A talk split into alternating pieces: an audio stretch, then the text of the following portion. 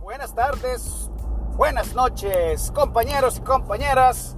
Bienvenidos a un episodio más de Radio Cuervo.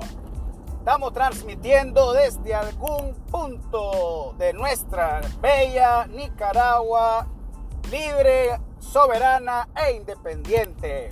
Nuestra Nicaragua revolucionaria.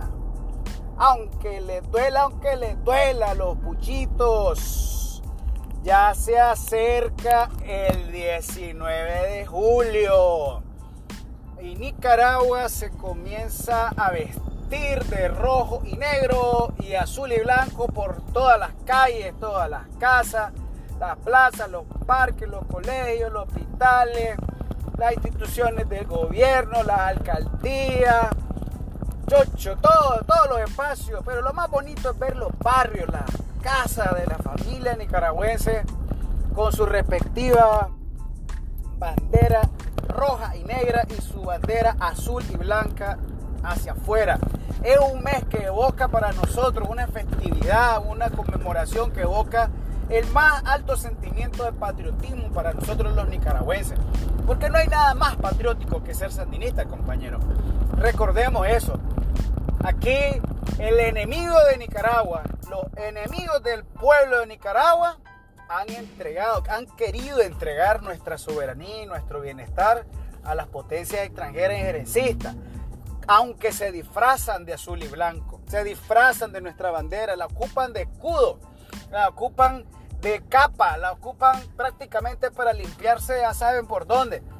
Sin embargo, tienen el descaro de llamarse patrióticos, de llamarse azul y blanco, de llamarse cívico, nada de eso tienen, compañeros.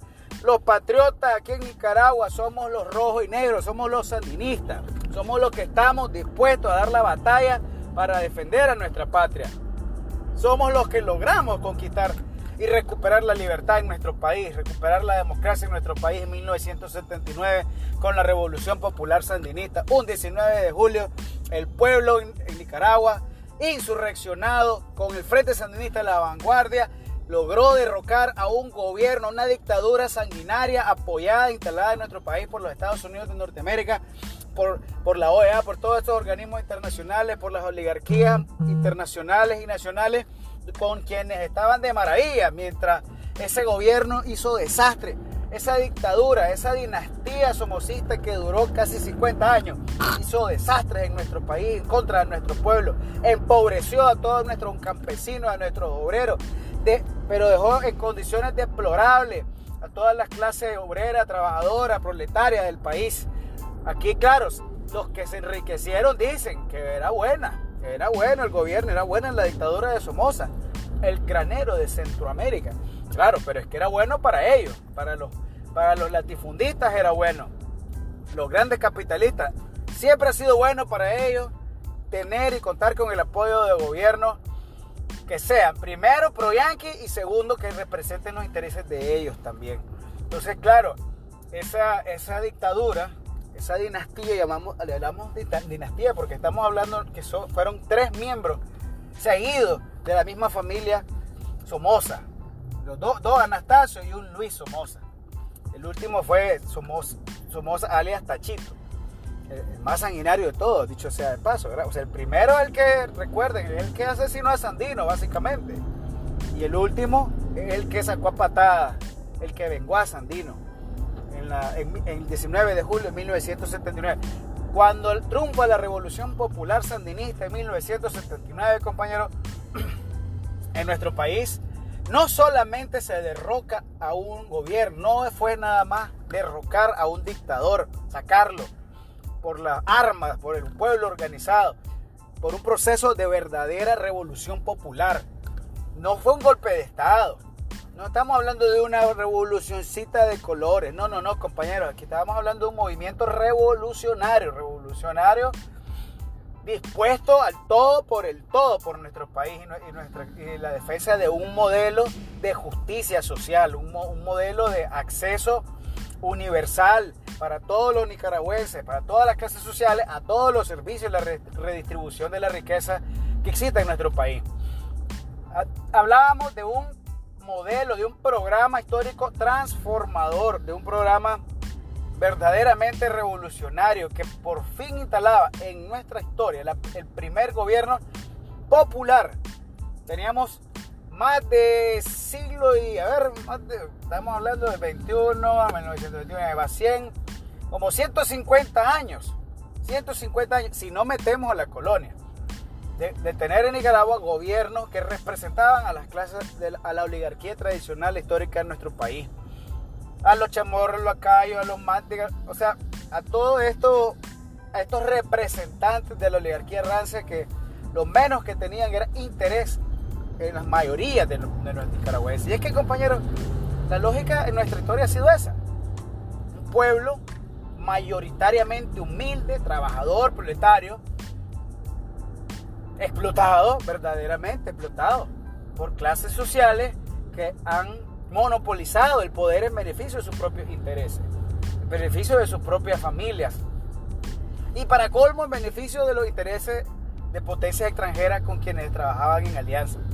Entonces el Frente Sandinista el 19 de julio hace eso, compañeros. Logra, logra con esa hermosa revolución recuperar no solo, insisto, no solo derrocar, perdón, a, la dictadura sangrienta de los Somoza, sino instalar en nuestro país por primera vez en la historia una verdadera democracia popular que permitió grandes transformaciones políticas que hasta hoy día perduran en nuestro país muchas cosas, muchos derechos que tenemos nosotros los nicaragüenses. Hoy día los tenemos. Y esto es importante que quienes son más jóvenes lo entiendan y lo escuchen. Muchas cosas que hoy día ustedes consideran que, lo, que son derechos de ustedes, son derechos el Frente Sandinista conquistó a favor de ustedes. Los conquistó en 1979 y después los recuperó en el año 2006. Muchas cosas. Esa educación, esa salud, ese derecho a la vivienda social y a políticas de vivienda, ese derecho a la recreación, al deporte, a la promoción de la, de, la cultura en todo su ámbito, a la, a la organización social, a la organización comunitaria, al acceso a los servicios básicos universales, como el agua, la energía eléctrica, la telecomunicación, todo, todo lo que hace nuestro gobierno, ha venido haciendo, son derechos de nuestro hoy día. Lo exigimos, peleamos por ello pero es gracias a un hecho histórico que permitió que esos derechos existieran. De lo contrario, probablemente ni siquiera sabríamos que esos derechos existen en nuestro país. Entonces, cuando decimos que en Nicaragua los sandinistas somos los verdaderos patriotas, es por eso.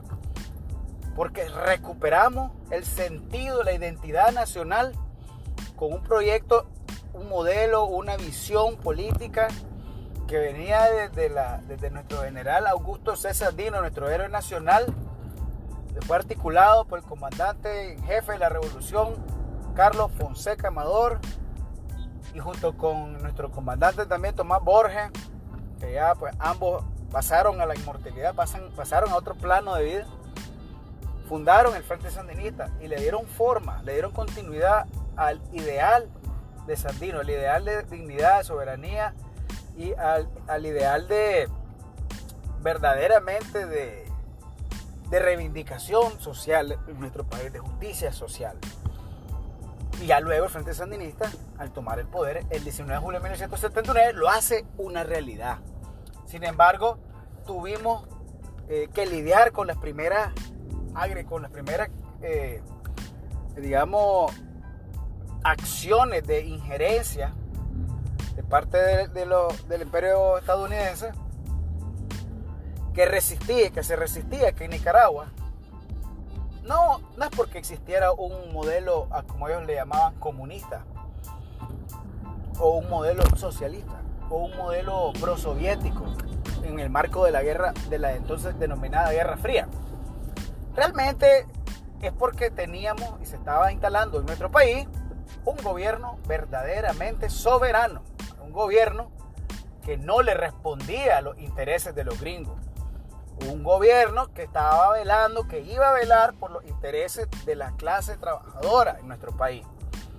Un gobierno que estaba impulsando una reforma agraria y urbana, que estaba promoviendo la estatización de la, de la banca nicaragüense, la recuperación de toda la, de eh, infraestructura productiva del país que estaba en manos de los Somoza. Y, digo del país. Y no es una falacia política, sino son hechos documentados eh, jurídicamente. Eh, el control que llegó a tener la, la, dictadura somocita de todos los medios, de la mayor parte de los medios de producción, de las tierras productivas del país, eh, realmente incluso llegó a asfixiar a la misma clase, eh, de la, a la misma burguesía de Nicaragua, porque la fue sacando del juego. Entonces, eso es lo que en el fondo preocupaba, preocupaba preocupa al imperio. A ellos les preocupa que existan gobiernos con base popular sólida que tengan la capacidad de decirles, no, brother, no, eso no. Hoy casualmente estaba hablando con un compañero sobre eso, sobre cómo aquí en nuestro país nosotros le debemos al Frente Sandinista el hecho, el lujo de poder decir que Nicaragua no es esclavo del FMI. Nosotros tenemos eh, una política de endeudamiento responsable con organismos como el Banco Mundial, como el BID, como el BESIA. Pero son préstamos para infraestructura social que no son condicionados en cuanto a la política interna de nuestro país. Y ese es el gran problema de, de las políticas del FMI. Te presto, pero tenés que hacer esto o aquello. Y entonces ahí es donde viene la injerencia económica, incluso por términos de política económica. Te presto, pero me le baja el salario mínimo. Te presto, pero bajámele la, los, servicios y los gastos en seguridad social. Te presto, pero tenemos que comenzar a cobrar educación. Te presto, pero hay que instalar peajes en las carreteras para hacerlas autosostenibles. En fin, instalarte el neoliberalismo pues, en sus diferentes ámbitos a cambio de reales. Entonces nosotros en Nicaragua no tenemos presencia ni injerencia del FMI. ¿Cuántos países en Latinoamérica se pueden dar el lujo de decir eso? Aquí recientemente El Salvador, hasta el yoyo de deuda, pues. Claro, el Bukele salía bien, bien, bien alegre en sus redes sociales hablando, pero estaba metiéndose hasta el yoyo con una madre deuda que ahí lo tiene ahorita. Creo que es el país de Centroamérica más endeudado. Se endeudó, pero así de balazo. Para hacer la mueca con un hospital que realmente no existió, o sea, no, se construyó y no iba nunca a resolver los verdaderos problemas que requería esta pandemia para, para poder enfrentarla. Nosotros teníamos, tenemos un modelo de salud robusto, fuerte, y eso que dentro de todas nuestras limitaciones y debilidades económicas, presupuestarias, o sea, porque no nos podemos olvidar, ¿verdad? Que Nicaragua es un país pobre, pues, o un país, perdón, no pobre, un, país con recursos limitados. Ya ni siquiera vamos a decir empobrecido, pero es interesante cómo el Frente Sandinista durante estos 14 años ha logrado, ya después de reconquistar el poder, ha logrado, ha hecho un cambio ha revolucionado cómo los nicaragüenses vemos a nuestro propio país. Porque antes todos repetíamos y hablábamos de que éramos el país más pobre de, América, después de Haití. Y todavía hay quienes lo dicen. Pero nosotros hemos revertido esa situación. Hemos cambiado drásticamente la situación social, económica de nuestro país. Y eso es parte de hacer patria, compañeros. Eso es parte de hacer patria. Ser patriótico, ser patriota, ser nicaragüense, ser azul y blanco, no es decirlo por decirlo. Es demostrarlo con las acciones, con políticas coherentes en beneficio de la mayoría de los nicaragüenses. Y la mayoría de los nicaragüenses no son apellidos chamorro. La, la mayoría de los nicaragüenses no son apellidos sacasa. La mayoría de los nicaragüenses no son apellidos gringos. Mayoría de los nicaragüenses somos González, somos Gutiérrez, somos Sánchez, somos López. Somos personas, hombres y mujeres, niños, ancianos, trabajadores, dignos, luchadores, pero que necesitamos tener un gobierno, necesitamos tener autoridades, una dirección con conciencia social, con conciencia de clase, que entienda lo que nosotros de verdad necesitamos. Yo no puedo esperar que un rico, que un oligarca, comprenda mi necesidad. Cuando él en su maldita vida nunca se ha subido a una ruta. No sabe lo que es andar en una ruta. Probablemente ni siquiera sabe lo que es una ruta. Yo no puedo esperar que esa persona, que tú es millonaria, de una familia millonaria, tiene todas las comodidades de por haber, y está bien que las tenga, pues. Eso no es mi problema. El problema es que esa persona pretenda gobernarme. Pretenda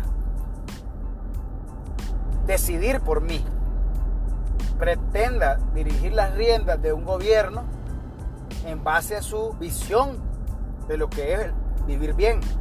Entonces, claro, para esa persona, a esa persona no le va a interesar en lo, más mínimo que yo tenga un subsidio que me permite a mí pagar una ruta de transporte urbano colectivo de 250 Córdoba.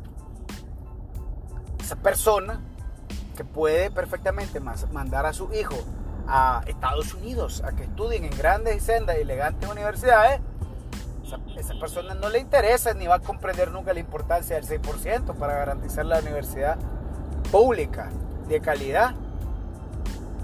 Esa persona, así como lo hizo Humberto Vélez cuando fue ministro de Educación, no iba a comprender por qué nosotros necesitamos que tener educación gratuita, universal y de calidad para todos. Es muy importante para nuestra sociedad la educación de sus generaciones. Ellos lo dicen, lo dicen cuando están dando sus discursos y sus charlas y sus estudios de consultores. Pues que nosotros estamos claros de eso. Pero nosotros no solo lo decimos, nosotros hacemos cosas para garantizarlo. Nosotros no nos llenamos la boca con eso, sino que nos llenamos el corazón y nos llenamos las manos con acciones concretas. Y esa es una de las políticas más importantes, más vanguardias de nuestro gobierno, de nuestro modelo, es la educación universal. Derechos humanos, consignados en los instrumentos internacionales de derechos humanos. La, educación gratuita. Pero no es gratuita nada más, sino de calidad, buena educación. Ah, ¿qué falta? Sí falta, claro. Que no es perfecto, no es perfecto. Nadie ha dicho eso. Pero vamos, vamos avanzando. Y eso es lo importante, compañeros. No ver el vaso medio vacío, sino ver el vaso medio lleno. Y yo sé, yo quisiera que tuviéramos más. Todos quisiéramos que tuviéramos más cosas. Más derechos, más acceso, más subsidios, más beneficios. Pero bueno, no se puede todo. Tenemos limitaciones objetivas. Y que además, yo le quería comentar, bueno, antes que nada, compañero, hoy en Radio Cuervo no hay un tema específico. Porque hoy vamos manejando con el cuervo. Voy manejando, saliendo de mi trabajo, llegando, pues, avanzando hacia mi nido. Ya quería comentar algunas cosas que estamos han estado dando vueltas en el ambiente en vísperas del 42 aniversario de nuestra revolución popular sandinista, compañeros. No, no, tenemos que rescatar eso, pues tenemos que, hablar de eso. nosotros vamos a celebrar un 42 aniversario de nuestra revolución popular sandinista, la revolución de Nicaragua, la revolución que permite permitió y sigue permitiendo que aquí en Nicaragua nosotros tengamos todas estas cosas que nos parecen normales, pero que en otros países no las tienen. Todas estas cosas que aquí nosotros, la seguridad que tenemos en nuestro país es algo que en otros países no la tienen. Vos aquí puedes andar a cualquier hora en, Nicaragua. Ah, bueno, mira que te puede salir tu ladrón, pues sí, pues eso sí es normal. Pero o sea, pero no te van no te va, pues, no van a pasar dos motos acribillándote. Como, ocurre en San Salvador, pues, o en Tegucigalpa. No va a pasar eso. Aquí no tenemos ese tipo de crimen organizado. Aquí hay una delincuencia menor que, te roba, que rateros, que, ese tipo de delincuencia es la que tenemos aquí nosotros. Aquí los peores delincuentes que hemos tenido han sido los vende patria. Esos han sido los que han organizado los peores delitos que hemos visto en nuestro país durante los últimos, bueno, durante siempre. Durante siempre, creo que tal vez después de, de los delitos que cometieron los marines que invadieron Nicaragua, en tiempos de Sandino, las crónicas de las barbaridades que hicieron ellos en nuestro país, los salvajes. Estos más aquí hicieron salvajadas. Y no se nos va a olvidar, no se nos olvida. Y por eso es que siempre decimos no pudieron ni podrán. No se nos va a olvidar. Y no lo van a volver a hacer. Ya eso lo dejó bien claro nuestro comandante Daniel. El Frente Sandinista estamos plenamente convencidos de que eso nunca más se va a volver a repetir aquí en Nicaragua. Mientras tengamos Frente Sandinista al frente del pueblo de Nicaragua, aquí no va a volver a ocurrir una situación parecida a esa. Entonces, compañeros, en vísperas de este 42 aniversario de la revolución, reconocemos, reconocemos la gran importancia histórica de ese evento que cambió, que redefinió la historia política, económica y social de los nicaragüenses. Compañeros y compañeras que dieron su vida para que nosotros hoy tuviéramos una Nicaragua, una Nicaragua libre, una Nicaragua digna, una Nicaragua que, que, sea para todos, incluyendo a los vendepatrias, que no quieren a su patria, pues, pero incluyéndolos eh. Esa Nicaragua que nos gusta tanto a nosotros, es posible gracias a esa revolución popular. Y hoy estamos en 14 de julio, ya a unos cuantos días de, celebrar, esta, de conmemorar este aniversario, este 42 aniversario, también recordamos y agradecemos y reconocemos a todos esos hombres y mujeres, a nuestros héroes y mártires de nuestra revolución, que son los que permitieron en gran medida que triunfara la revolución, que triunfara el pueblo.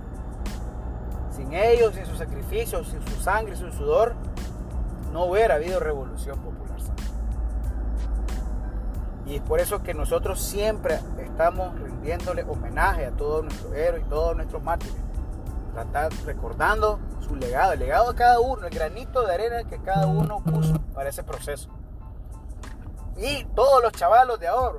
Ese montón de chavalos que, andan ahí deben de reconocer, deben de tomar la importancia. Hay que ser, hay que ser agradecidos, compañero. O sea, estos chavalos de ahora yo veo que como dan por sentado que tienen lo que tienen porque se lo merecen. No es porque alguien se lo ganó. Pero aquí hay personas, una generación completa que entregó su vida. Y no solamente porque murieron, sino que en lugar de estar estudiando, por ejemplo, en lugar de estarse eh, preparando para la vida laboral, para, en vez de estar buscando cómo comprar una casita, buscar cómo comprar un vehículo, una moto, un carro, en lugar de estar pensando cómo enamorarse cómo casarse, en lugar de eso, eran personas, hombres y mujeres jóvenes que andaban en la montaña, organizándose en la guerrilla, viendo cómo hacían para derrocar a la dinastía somocista e instalar en nuestro país un gobierno revolucionario. Se jugaron la vida. Y sobre todo esos compañeros que están viejos ahí, que están, los vemos, que ya están ancianos, que se ve que están...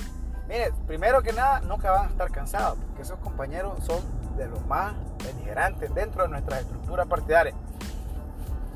Pero, pero son los más, los más, los más duros, los más firmes.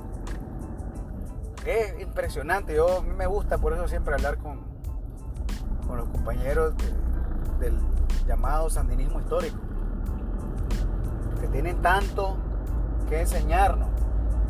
Tanta vivencia que no está escrita en ningún lugar. no existen documentales sobre lo que cada uno hizo o vivió. Entonces hay que hablar con todos ellos, con nuestros abuelos, nuestros tíos, nuestros padres, con los que están ahí en nuestras cuadras. Y traer eso, traer eso. Entonces, rescatar eso, rendirle ese homenaje en este, ah, en este aniversario pues, de la revolución. Que dicho sea de paso, y ahora que nos acercamos al 17 de julio, porque el 17 de julio es el Día de la Alegría en Nicaragua, que se, conmemora el día en que el dictador Somoza huyó de Nicaragua. Salió huyendo. Eh, pero e, eso pasó hace 42 años. Pero hace 3 años, el 2018, después del intento de golpe de Estado de Nicaragua, hace 3 años, estaba cayendo el último tranque de la muerte. Gracias a nuestras brigadas liberadoras, nuestras brigadas de la paz que entraron a abrir, a liberar los últimos que quedaba el pueblo de Masaya, el tranque de Monibó, estaba cercano, pues. Y ese fue el último punto que se, que se liberó. O sea, hoy estábamos los nicaragüenses celebrando hace tres años. Una doble liberación. Y fue increíble, pues llegar a la plaza el 2018, el 19 de julio de 2018, porque teníamos una nueva generación de sandinistas y de nicaragüenses que había vivido un proceso de liberación gracias al Frente Sandinista. Muy importante que, también lo tengamos en cuenta. Ya después tuvimos la plaza, el comandante, ¿verdad? el acto y todo. Pero ya aquí los tranques estaban neutralizados. Los puchos no, los puchos ahí seguían actuando, seguían jodiendo, seguían en la conspiradera, en las reuniones con los gringos, en, las redes sociales, todo eso. Pero ya lo que era la fase de los tranques terminó un 17 de julio del 2018. Importante recordarlo también. Así que también en esta fecha nosotros nicaragüenses nos emocionamos por esas dos razones. Pues porque vamos hacia, la, hacia el 4219 42 veces 19, pero también estamos recordando cómo para esta fecha nuestro Frente Sandinista también nos estaba liberando de la garra de los vendepatrias, de la garra de los, de rancios, las rancias ratas estas de, alcantarilla que se hacen llamar oposición. Triste rol, triste rol realmente el video.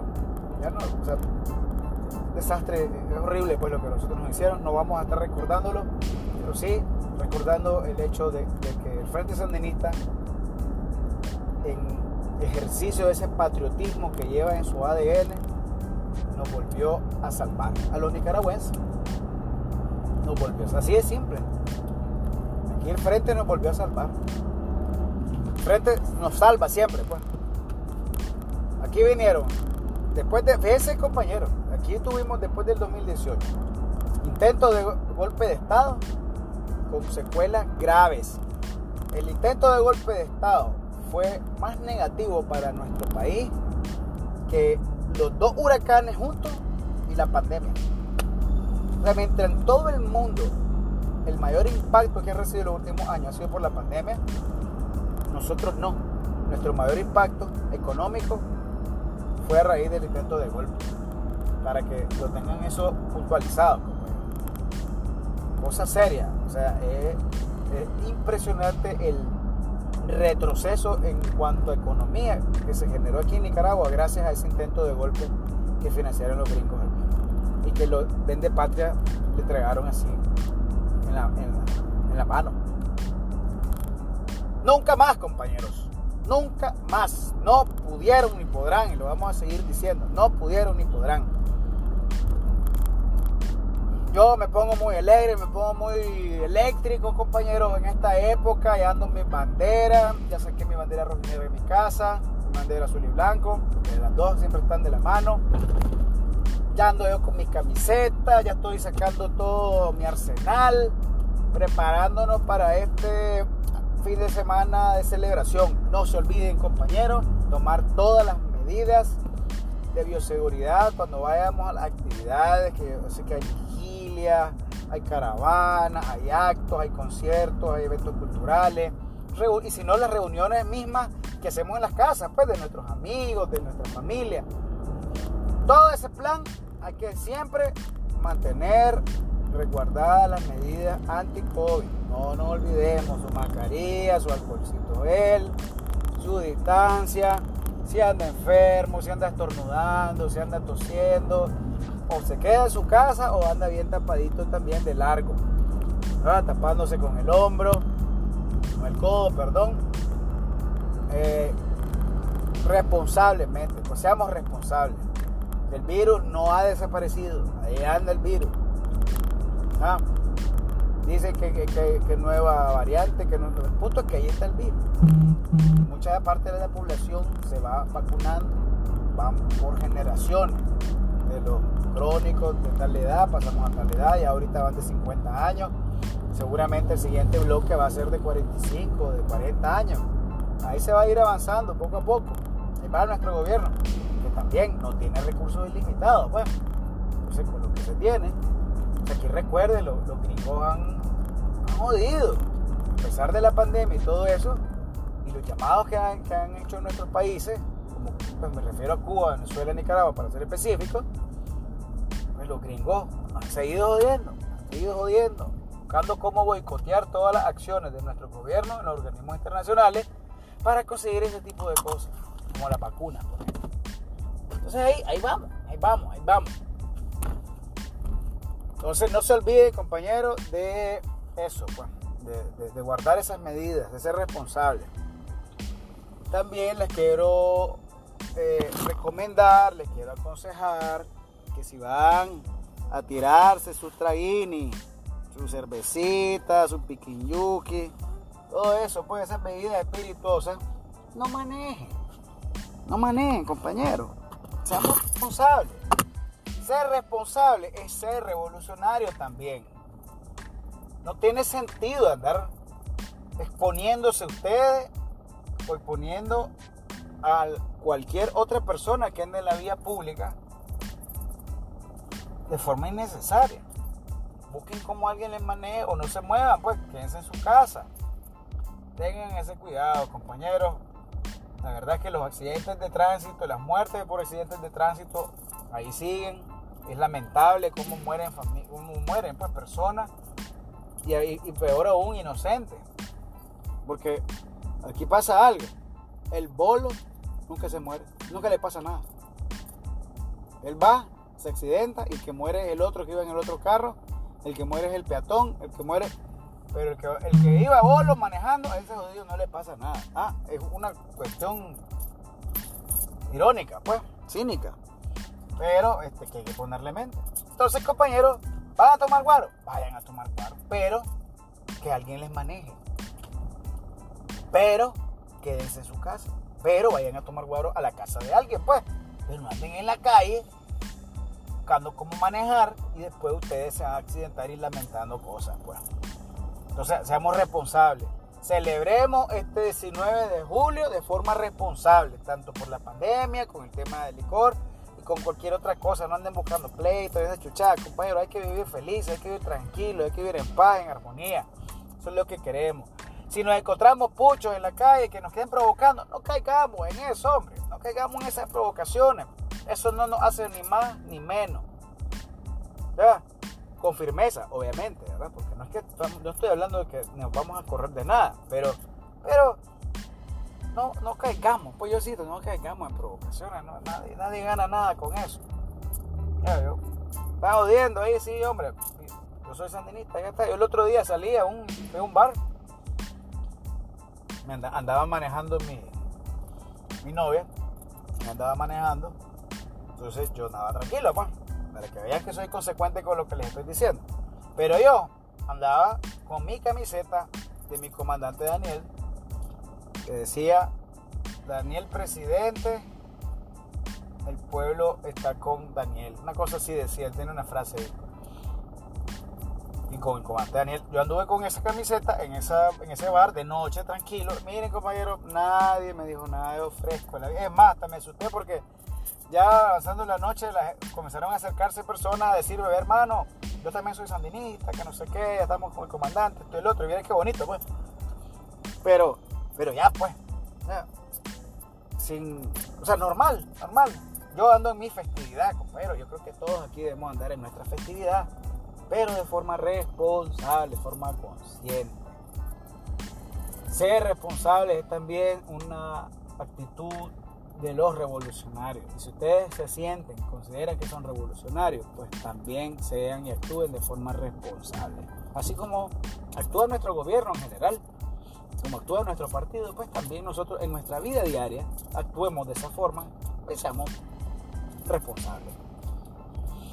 Bueno, compañeros, esos eran los breves comentarios que les tenía. Eh, el próximo tema que vamos a tratar en Radio Cuervo, y ya lo vamos a hacer con mayor calma, con mayor eh, información, con mayores datos, lo vamos a hacer, eh, vamos a hacerlo a perdón, va a ser sobre el Plan Nacional de Lucha contra la Pobreza y Desarrollo Humano que presentó nuestro gobierno, que está presentando nuestro gobierno, principalmente a través del ministro Iván Acosta, que es una es realmente un plan, compañero, muy ambicioso, muy prometedor, nos llena de mucha esperanza para el crecimiento de nuestro país y para que nuestra población continúe saliendo adelante y superándose. Entonces vamos a, en, un siguiente episodio de Radio Cuervo, vamos a abordar eso con calma, con detenimiento. Hoy solo era un pequeño, unos pequeños comentarios que les tenía en vísperas del 42 veces 19. Compañeros, muchas gracias por haberme escuchado, por haber estado pendiente, por estar pendiente. Yo sé que tenía rato de no transmitir a través de este podcast, pero bueno, estamos retomándolo, hemos estado ocupados en otro montón de tareas. Pero aquí estamos, saludándolo a todos ustedes, Radio Cuervo, pendiente siempre, compañeros. Siempre adelante, siempre victorioso, siempre en revolución. Se despide el Cuervo Nica, invitándolo a seguirnos en todas nuestras redes sociales, en Twitter, en Instagram, en TikTok, en Facebook, en Telegram. Puchica, ¿dónde más? Si hasta me buscan en videojuegos, ahí voy a aparecer también. Jugando ajedrez, ahí me van a buscar, ahí aparezco, el cuervo Nica. Por todos lados, ahí anda su amigo eh, sandinista, el cuervo Nica, que está aquí también transmitiendo en este nuevo formato, en este nuevo, eh, en este nuevo espacio de podcast. Radio Cuervo. Y yo les digo, cambio y fuera.